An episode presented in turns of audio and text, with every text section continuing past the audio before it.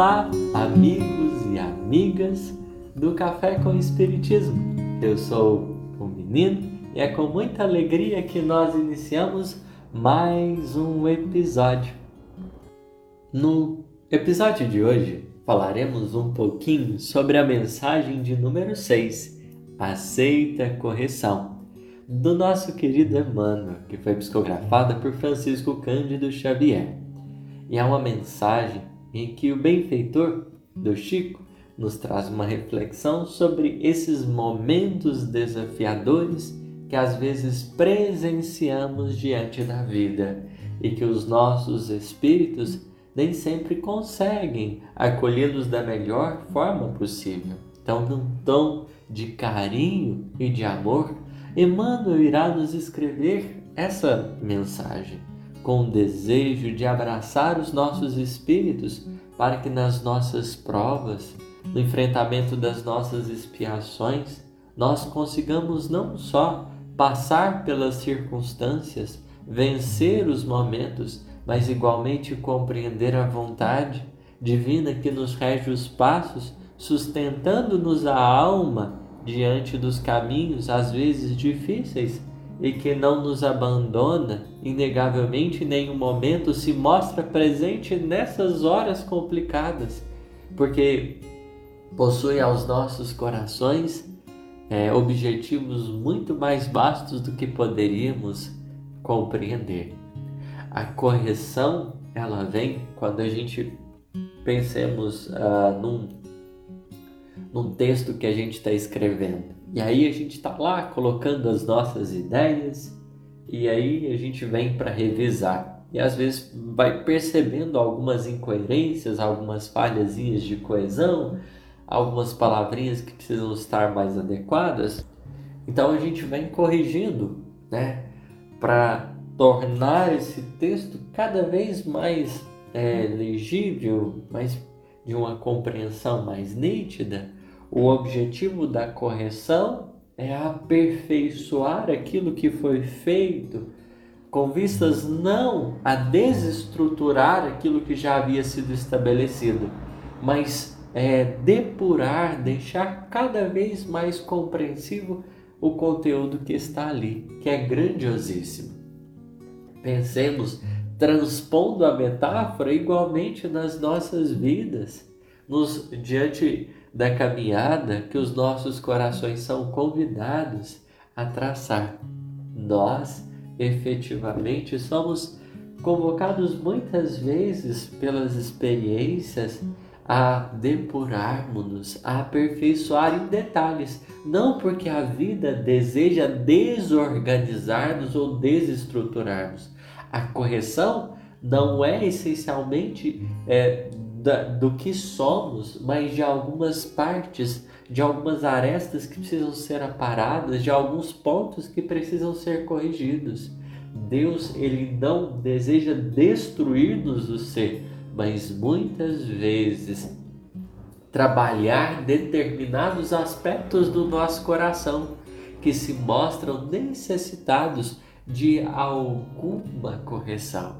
E é nesse particular que a gente começa a compreender quando a gente está fazendo um trabalho, é, prestando um serviço e não está ficando muito bom, a gente vai lá e corrige, tenta encontrar o melhor caminho e o que a gente fizer, as mudanças que a gente propor, vão ser pensando nesse projeto mais excelente. Ou seja, a correção é, é um movimento transitório, porque ela tende a nos tirar de uma situação A para nos levar para uma situação C.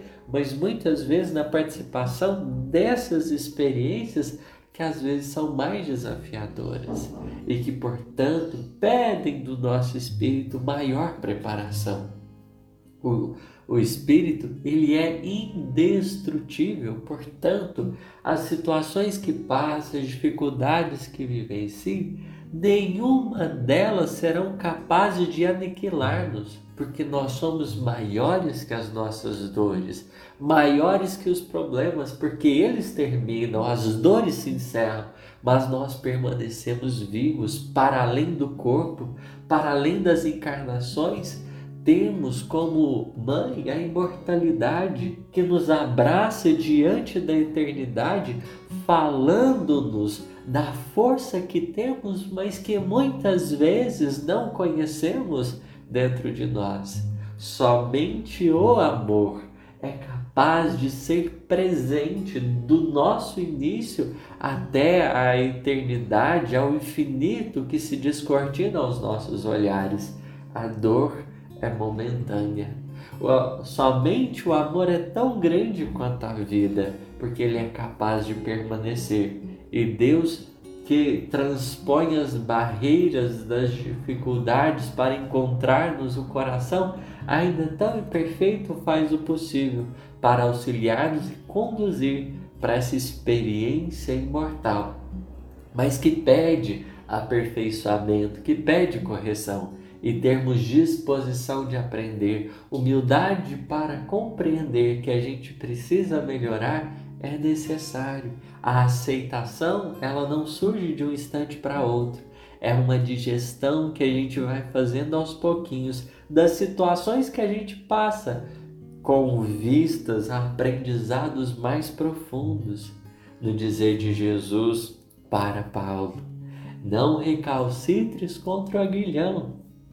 É necessário de nossa parte aceitarmos a condução divina o jugo leve o fardo suave do Mestre, não por imposição, não por efeito de exigência, mas por compreendermos que nessas lições abençoadas, nessa condução divina, somos encaminhados a desfrutarmos do fruto pacífico de justiça.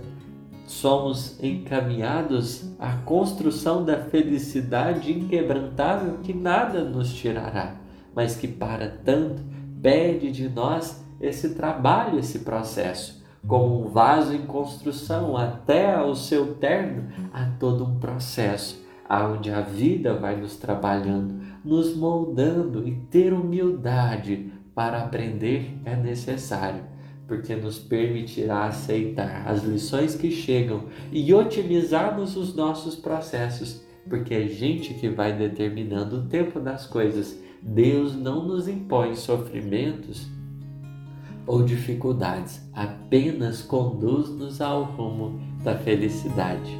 Procuremos refletir. Foi uma alegria estarmos juntos aqui. Que o Papai do Céu nos abençoe e continue nos dando forças. Até a próxima!